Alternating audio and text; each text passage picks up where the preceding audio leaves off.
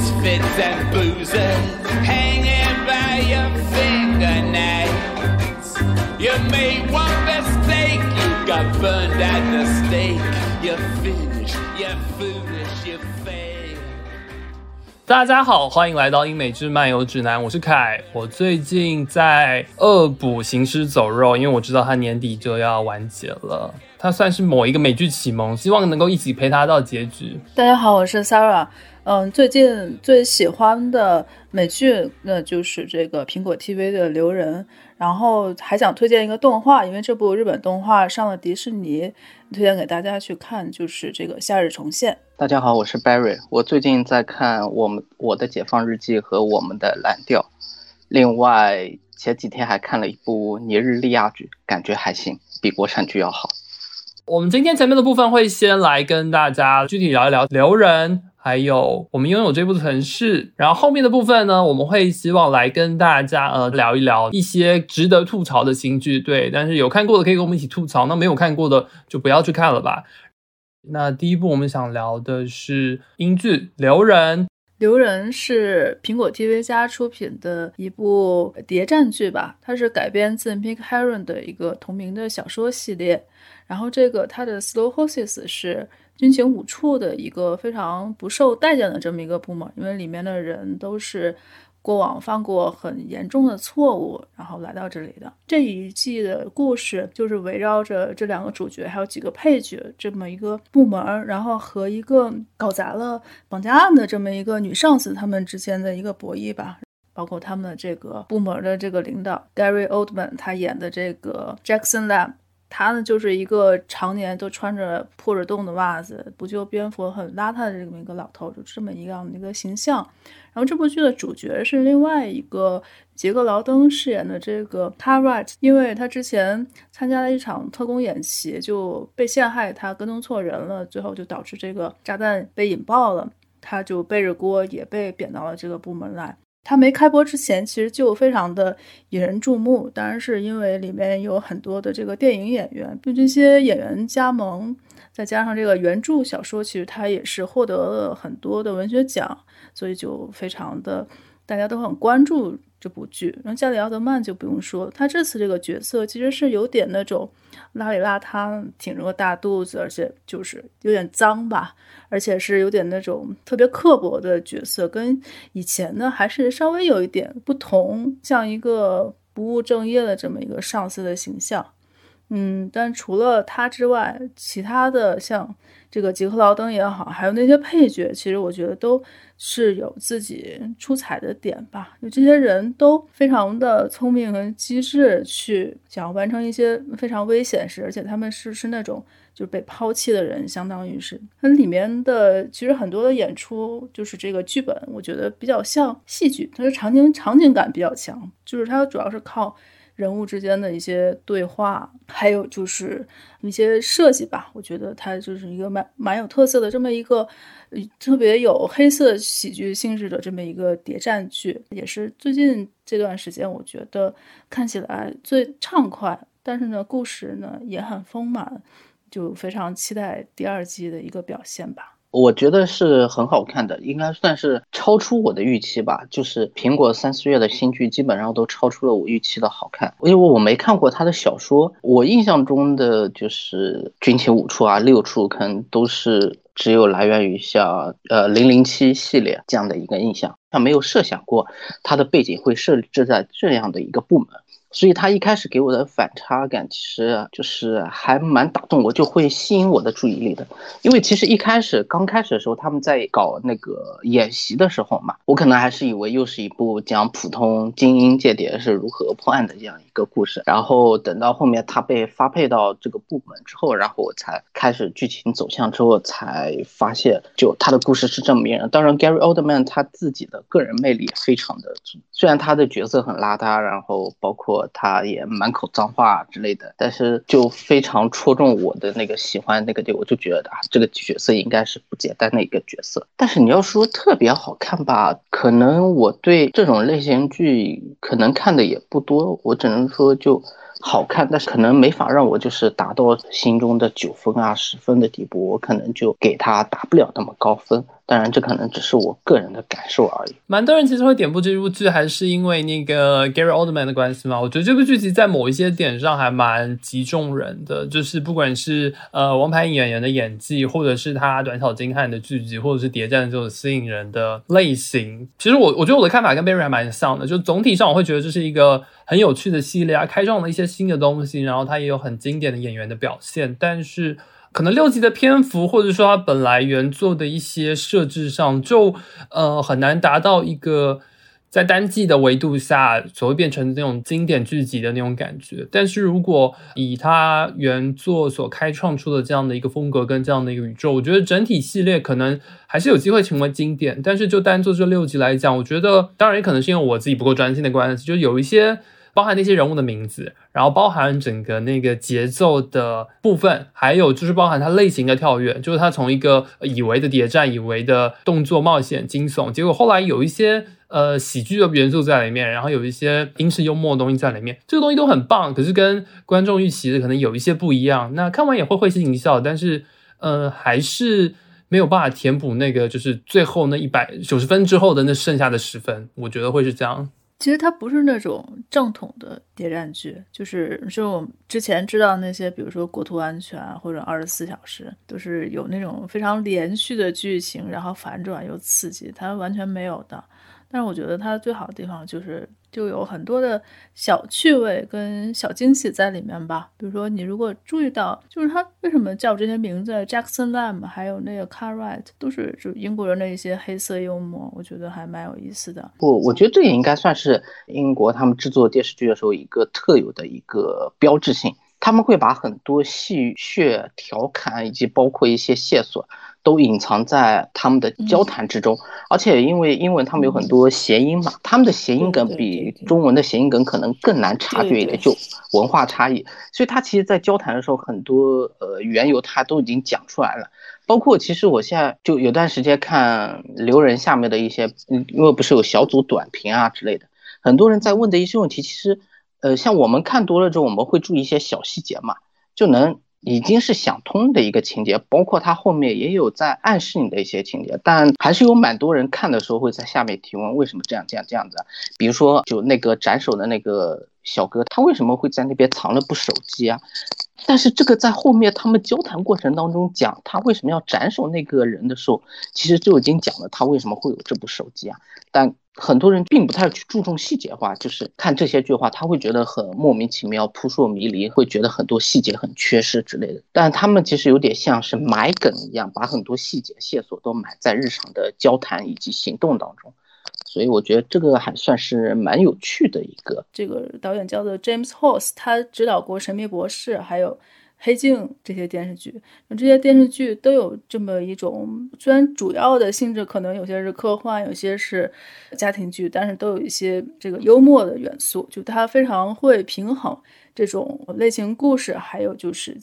节奏之间的这么一个关系，就让这部剧它虽然是个谍战剧，但是呢，就我们看起来就觉得没有这么疏远吧，都还蛮好理解的。所以到了后面，很多的故事就让你觉得这些角色演出来都是蛮完美。如果就是在一一季里面有六集能拍出这些让人惊喜的东西，就在现在已经非常不错了。至于它能不能成为经典，那就走着看吧。看看后面后续怎么样？因为就是他们在部门发生的那部分情节的话，其实我并不特别感冒，我看的时候没太注意，反而很就是会让我觉得蛮精彩的，应该是绑匪的那几段戏，算是他时不时出现绑匪那几段戏之后，应该是会把你的注意力给吸引回来，所以我觉得他的节奏把握的非常好。然后当然绑匪，尤其是那个嗯，应该是那个有点。反人类性格的那个主要的那个绑匪，其实给人的印象还蛮深的。包括他砍头的那一段，的确是把我给惊到了。就我当时是有想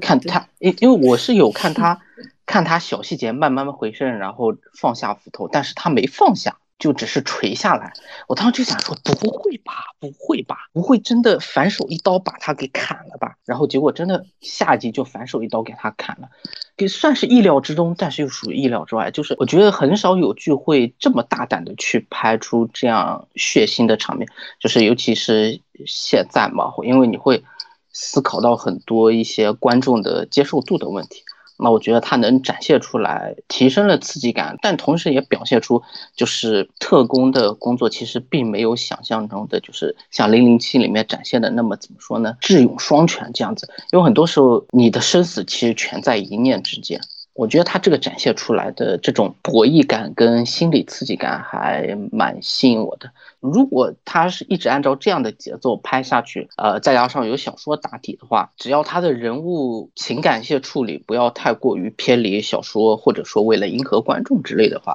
那我觉得这个系列应该是能成为一个经典了。我我看外网的呼声很高，就是把 Seed 给复活，然后立刻第二季赶快出场，但是。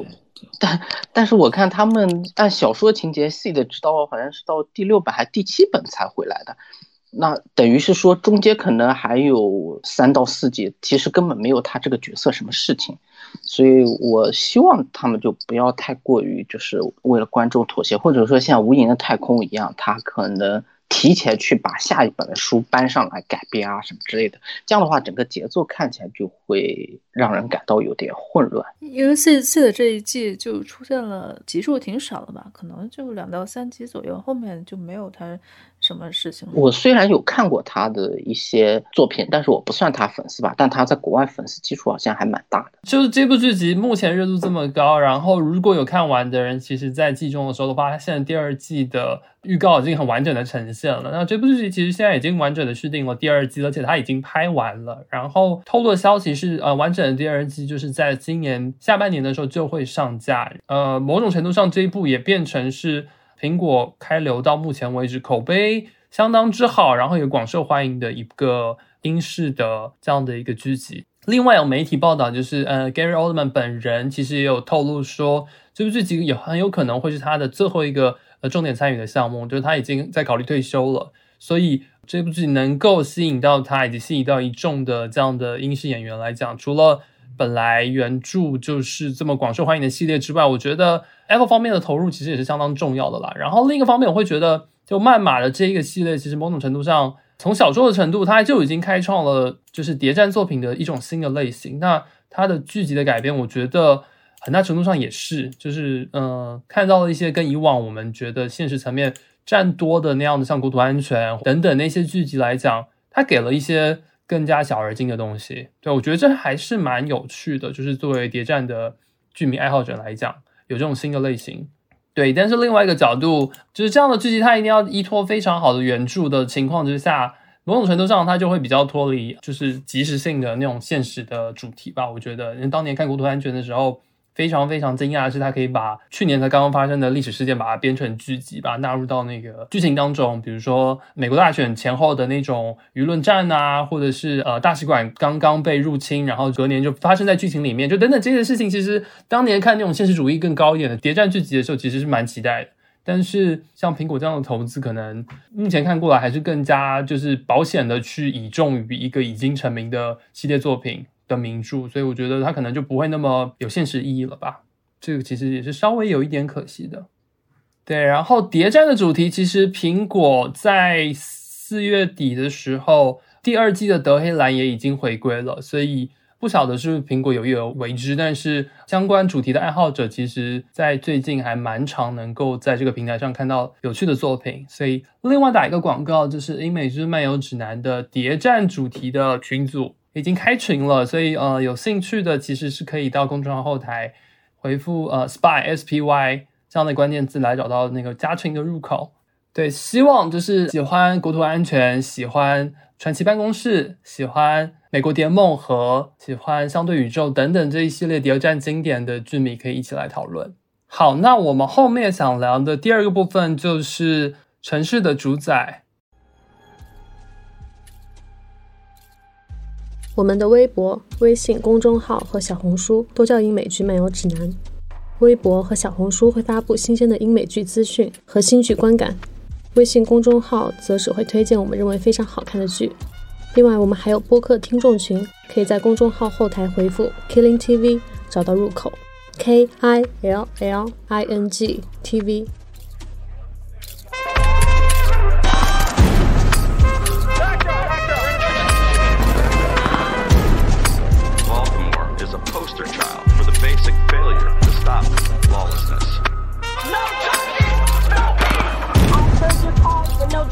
狗屁！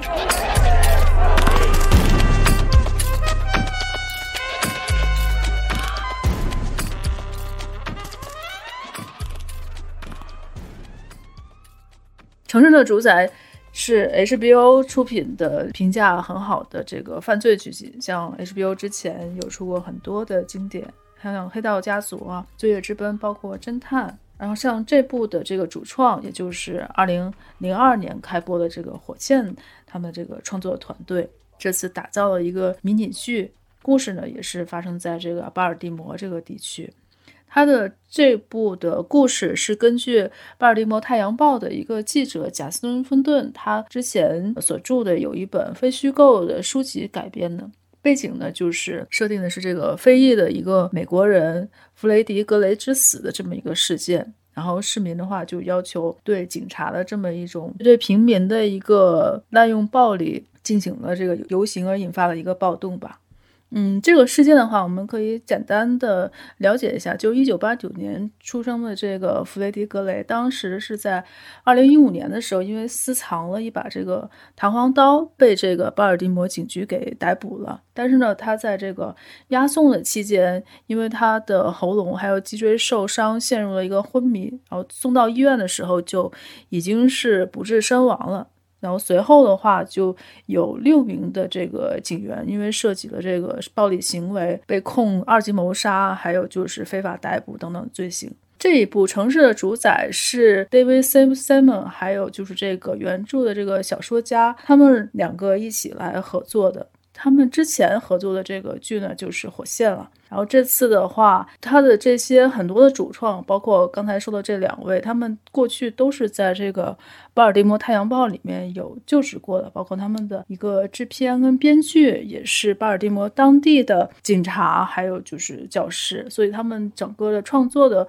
背景其实都是有非常丰富的一个资源了。里面讲述的这个故事呢。其实它虽然讲的是巴尔的摩当地的事情，但它指向的是美国更多的城市都在发生像类似于这种警察在滥用自己的权利进行大规模的逮捕，想要维护可能是这个当地的治安吧。然后这次的这部剧的另外一个看点就是这些演员了。这些演员首先肯定是有这个火线的很多的班底，再有呢就是主角是惩罚者的那个主角，很多人叫 John b u r s e l 吧。这次滥用职权的这么一个主角，这个詹金斯的警官是由他来饰演的。其他的包括还有一些像这个逃出绝命镇的一些主角吧。其实这部也算是最近我觉得。比较出彩的那么一部剧集，首先肯定是因为它依旧保持了火线的那个味道，是那种非常即时性的表演的方式吧。当然，它呢也有很多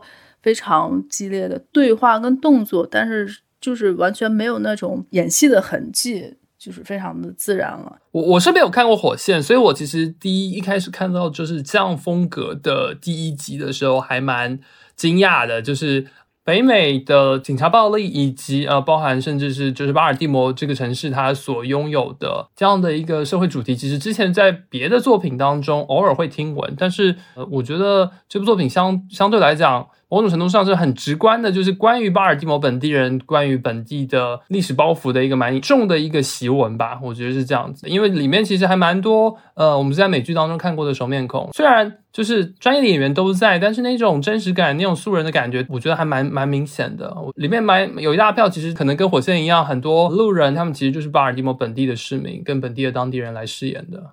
我觉得从另外一个视角来讲，就是当我们看过《火线》之后，再回来看这部剧，就是这么多年了，这个相关的主题其实并没有被改善。然后，甚至到我们在录制的今天的现在，就是呃，今天才刚发生过北美的一个蛮大的一个治安式的事件嘛。我是能第一集里面是能认出来几个熟面孔，就是在《火线》里面会有印象，因为他们的特征就这么多年也没变，所以我不知道这可能算是。制作人的一个给火线粉丝一个小惊喜，还是之类的，就还挺好。但是回归到剧情的话，我我保留态度的话，可能是他的这个剪辑手法吧。就他是把三条线给串在一起讲的。那如果看剧不太多的话，可能一开始就不知道这部剧到底在讲什么。可能我不知道他时间线为什么会安排成这样，很难以想象这是就是二十一世纪会发生的事情，包括对我们印象当中可能美国的城市治安之类的话，因为毕竟我们都只是在影视剧里面去认识呃欧美国家这样他们的日常生活的嘛，所以会带来一定的冲击，而且再加上它是就是有原著支撑的一个改编剧本，那就可以想象说呃能体会到就是少数裔群体。在日常生活中所面临的无形之中的压迫和歧视，会感受更深一点。尤其是他们去展现，因因为里面有一个就是一开始作为影子引出来的那个白警察嘛，应该算是乔伯恩瑟饰演角色下面的小分队其中之一。他那个角色，从他对待呃普通的一个市呃少数裔市民的一个态度。就可以看出来，就这部剧想展现出来背后的罪恶有多深。我觉得他这种剪辑的方法，主要是因为他一共就六集吧，他在里面穿插了太多的过去的回忆啊，还有别条线的一一些线索。嗯，虽然说是跟火线是一脉相承的，但是呢，也有一些算是客观条件限制的吧，我觉得。但我比较质疑的可能是导演的他的指导能力吧。就虽然说国王理查德得奖了嘛，但是我觉得那部很难看，所以我也不知道他他后期能不能去呃 handle 住，就尤其是乔伯恩瑟这个角色。嗯，我觉得他这个演员是非常好，但是你能不能去把握住剧情的发展，以及包括去指导他如何去克制性的去使用呃暴力的话。我觉得可能在调教演员上面，我对他没有太大的信心，应该是。其实这几年我觉得这种题材也不算少吧，但是呢，这一次，嗯，不太一样，就是里面出现的除了警察之外的所有人，基本上都是被警察局当成了这么一种集体的嫌疑人吧。所以说，他是集体的权力滥用跟迫害，还是很震撼人心的。嗯，像第二集跟第三集里面有很多的这个那种黑色幽默，是就有可能一个演员他在前一秒在跟你说话的时候，就是在非常自然的笑，然后下一秒就给你翻一个白眼那种，就是完全一点点表演的痕迹都没有。就是我觉得别的电视剧基本上不会有，就除了火线之外，这个也是它的一个特色。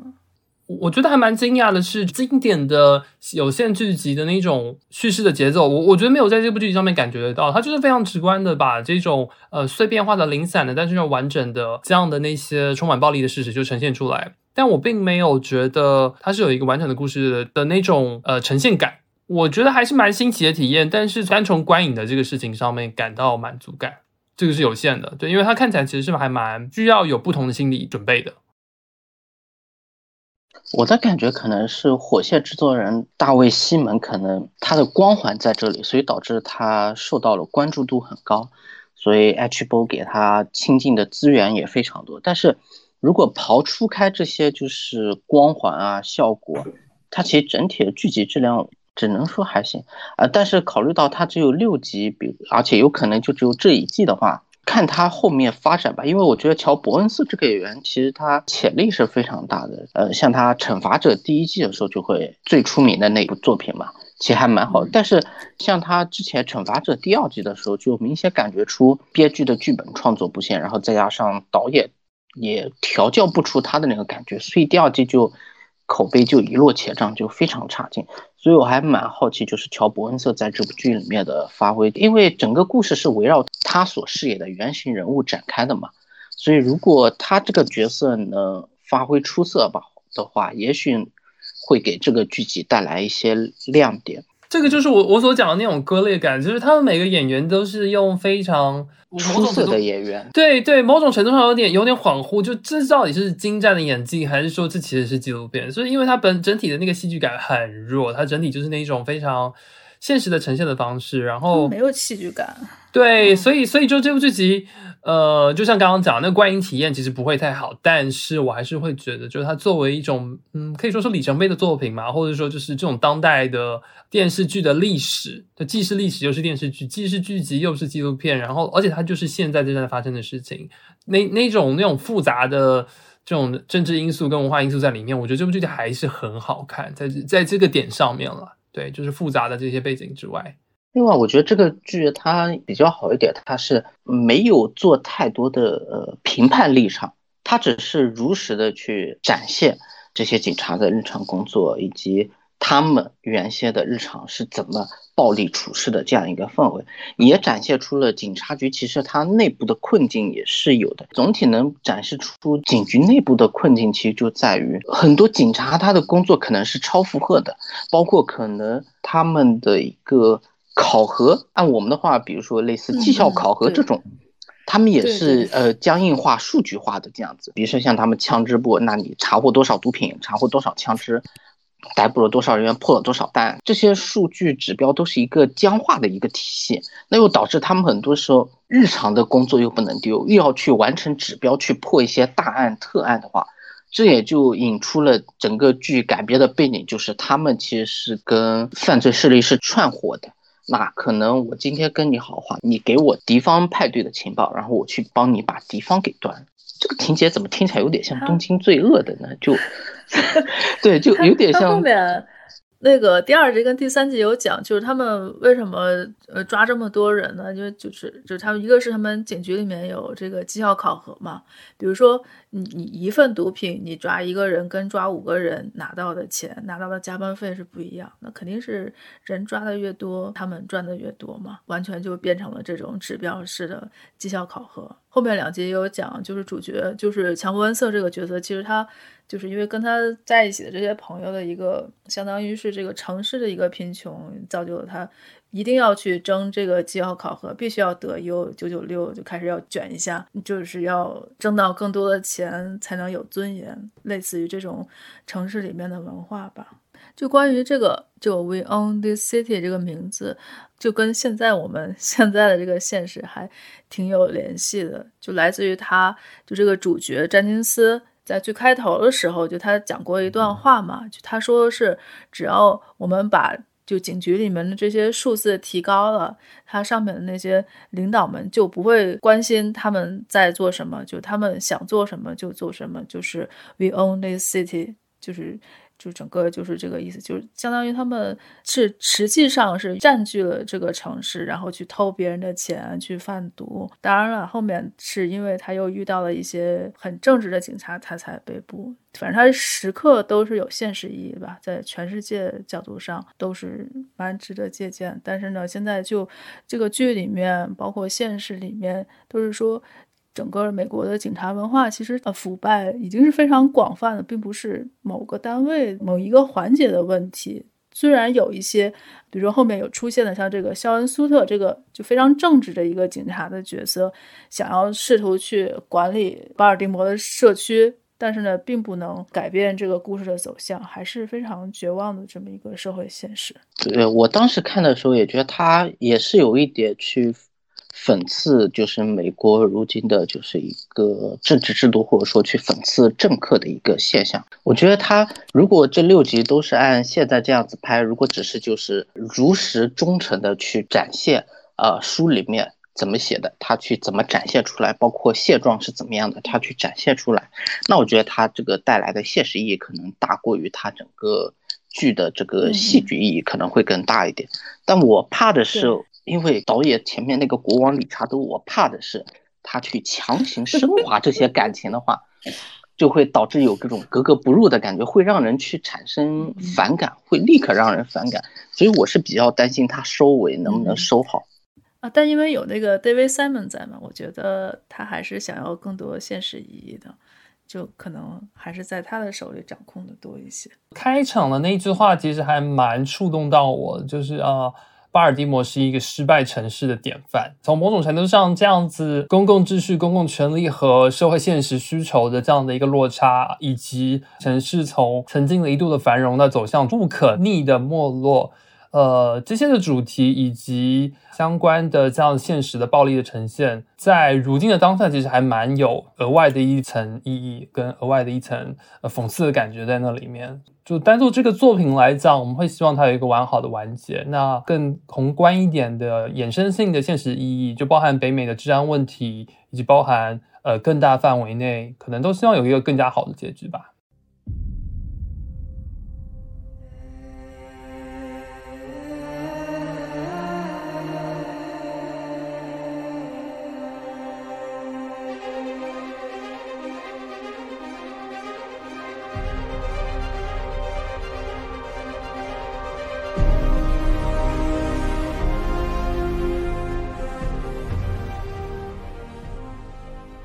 Hello，大家好，我是重启。Hello，大家好，我是图爹。嗨嗨，我是鸵鸟。大家好，我是衣柜。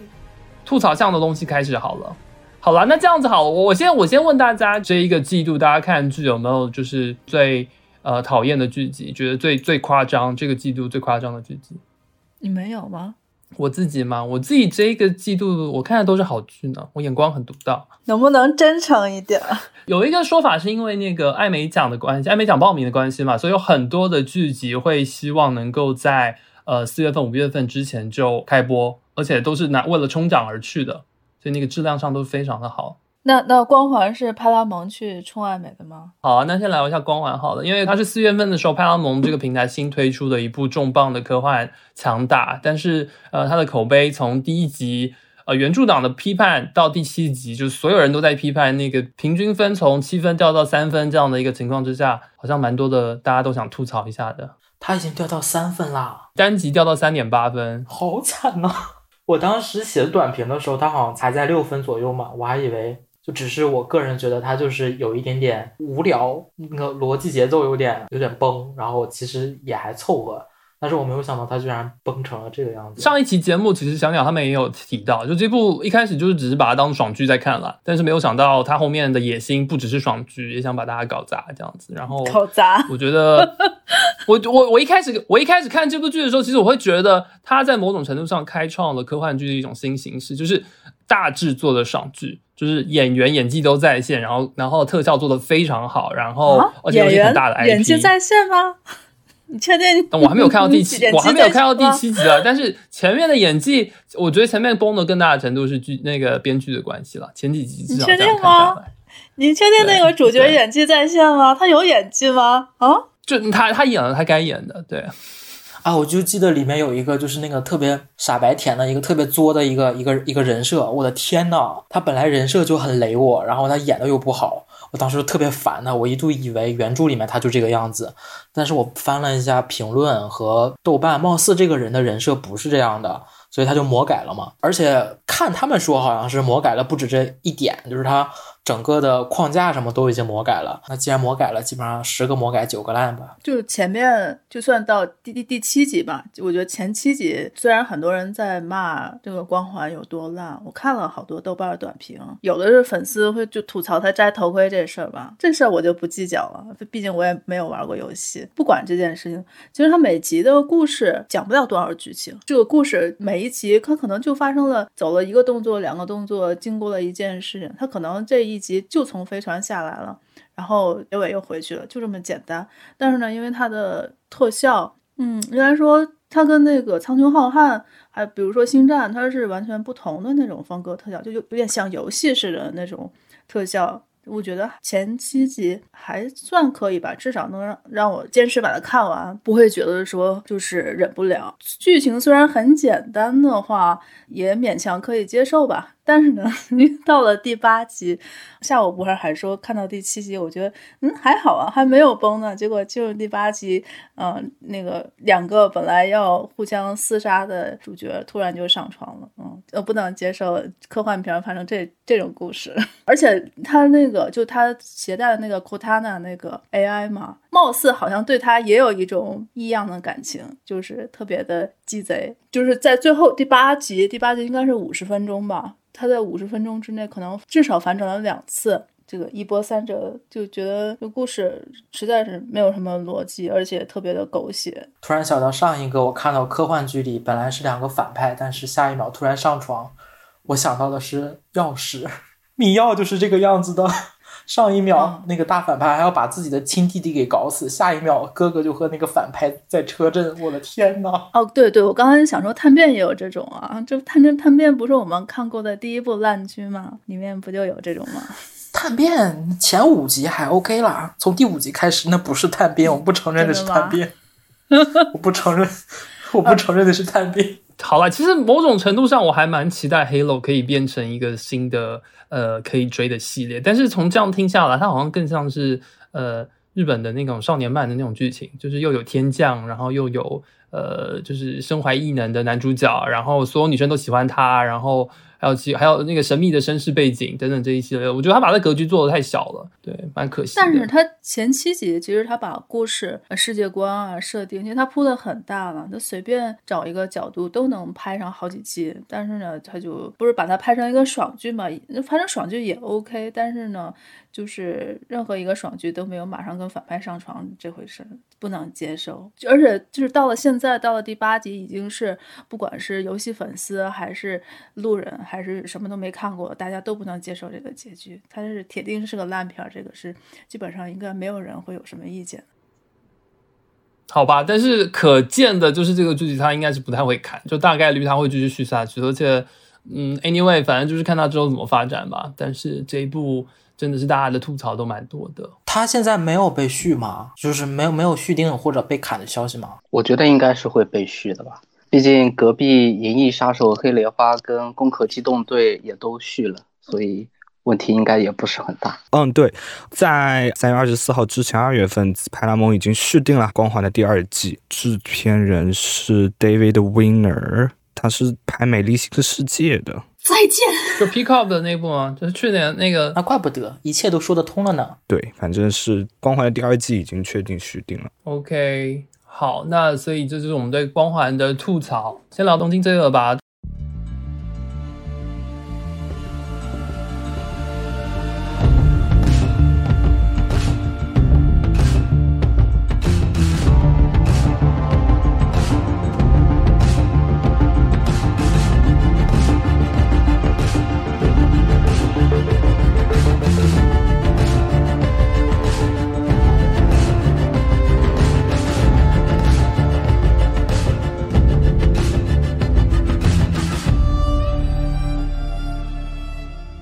东京的其实也是上半年跨文化领域出来的一部就讨论很高的剧集，然后呃，我看到正反两方的意见都蛮多的，我自己看完是觉得还不错，但是我也可以理解为什么大家对于这部剧集的争议其实蛮大的。对，许多常看美剧或常看日剧的群体，其实对于这个剧集都不是很满意。呃，如果再晚一点，我们可以把它跟 Pachinko 来，呃，我不是说这两个剧集做比较，我是说这两个剧集有蛮多类似的点啊，日剧啊，或是韩剧啊，或者是亚洲的。制作剧集的这个能力是不是越来越多了？可以被美剧发现，然后被呃美剧的平台所吸收？因为我当时我当时就没有这么亚他戏，我是直接就说了，就是 HBO Max 它是直接对标了，像苹果它推出了 Pachinko 嘛，然后对标了它的那个韩国，让 HBO 就是直接把观众推到了九十年代的日本。那它其实也是以美国人的视角去讲了日本的那些企业文化，和揭露了日本的那个日本的叫什么？黑萨斯和那个警察和日本黑社会之间的那个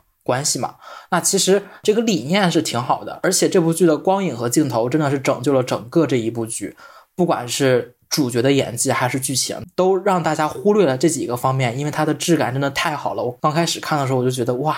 就是可能也真的是我八百年不看电影的感觉，我觉得这个剧真的看起来很让我舒适，但是看到后来它的这个剧情就有点哎呀。拖的就有点太墨迹了，而且他好像一直到了后半段才有了一个高潮，前面就一直在也不算流水吧，就是他这故事讲的很慢，然后主角的演技，其实我刚开始看男主的时候，我觉得他在那个星运里的错其实还挺顺眼的，但是我不知道为什么到这部剧里，刚开始我是觉得他很很努力的去说日语，我是觉得他这个努努力还是很值得肯定的，呃，冲着这种这种什么这种这种艰苦奋斗的精神，我就看了下去。但其实他到后来，尤尤其是他和那个渡边谦都都不和渡边谦比吧，和其他的几个日本演员比，他真的拉的不行。我真的是，哎呀，本来剧情就有点慢，然后我再一看他，我真的脑子贼上火。所以说，而且他到后来线索也基本上没有收回来是多少，应该是铁定想想继续第二季的那种感觉。所以我就觉得他这个节奏好有问题啊，就是有点可惜。他前面摄像啊，还有剪辑这方面做的挺好的了，呃，就是整体感觉他很可惜这么一个剧吧，没有像帕辛口那样给我感觉整体很舒服。我的主要感觉就是他前面的节奏其实还蛮顺的，但是最后的收尾有点太潦草了，以及后面很多人物的转变有点太快了。所以就会导致前后的剧情冲突会比较大。呃，我的个人感受就是，相比来说，几个主要演员里面，我感觉日本演员的发挥好像会更出色一点。相比起来，男女主这两个欧美演员的话，就那个有有点算是拖后腿了。那个女主是演大群里面的那个女主吗？我当时看这个剧的时候，我就觉得她怎么那么眼熟，她怎么演的这种感觉，我就好像在哪里见过一模一样的一个角色。她的那个。应该是说他的整个脸部的演技就是一点都没有进步吧？对他和大群里面是一模一样的。对对对，包括男主，其实应该很多人很早就看过他，就比如说《幸运里的错》，还有像《分歧者》，还有最出名的那个《Baby Driver》极道车神里面，都是他是男主。就当时看的时候觉得还算可以，但是过了这么多年，也有小十年了吧，他的演技还停留在这一步的话，就会感觉非常的落后，以及呃看起来很不舒服。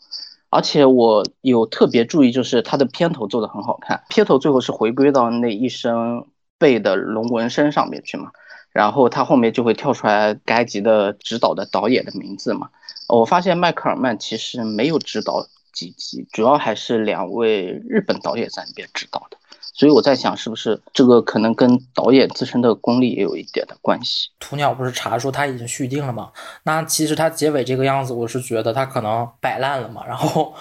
但是也不应该，因为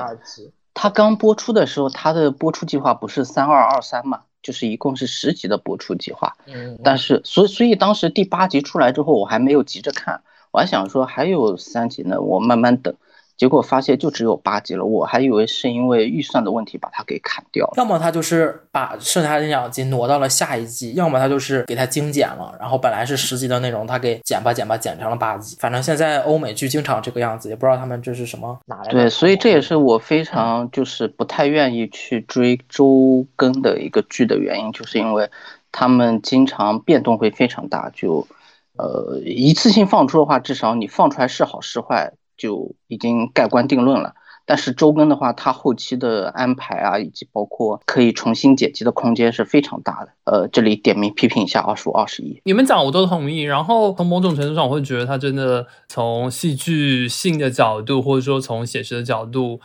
都太浅了。它除了那个九十年代的滤镜之外，其实可能我作为一个在亚洲的观众，所以其实我没有办法像纯美北美的观众一样，就是这么浅显的这么。甚至是有一点东方主义的这种味道，就是有一点看似特色的这样的一个故事描述就被吸引住，所以我会觉得真的是太可惜了。当然，因为它跟爬青孔相比，爬青孔的原著就是一个韩裔美籍人的作者写的嘛，所以它可以本身就是更加的呃深入一点。但是这一部的原著就是一个九十年代在东京当过记者的美国人，所以它本身就还是一个西方视角的东西了。我会觉得我的那个豆瓣上有很多友邻打了五颗星，我完全不能理解。那些人还都是看了几千部电影的人，就是我们现在已经是二零二二年了，然后你在美剧里还在看这种日剧，在那个两千年之前就不拍的东西，这么严重的刻板印象，照搬这些东西拍出来，就就是你在影视剧上根本就没有办法去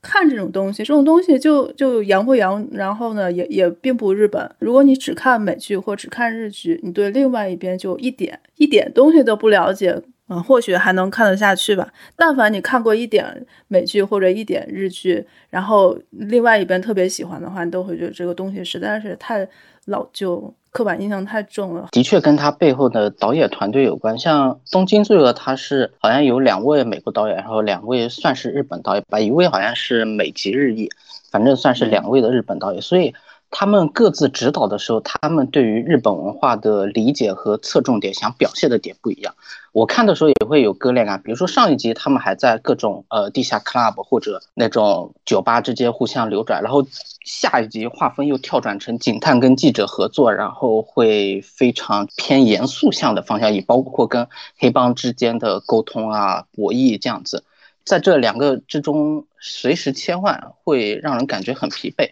但是像隔壁帕钦克的话，因为他导演就两位，而且两位都是韩国导演，他们本身对于自身的韩国文化是理解非常深的，以及包括其中一位是呃美籍韩裔嘛，所以他对于韩裔在美国的生活，他也是很有体会的。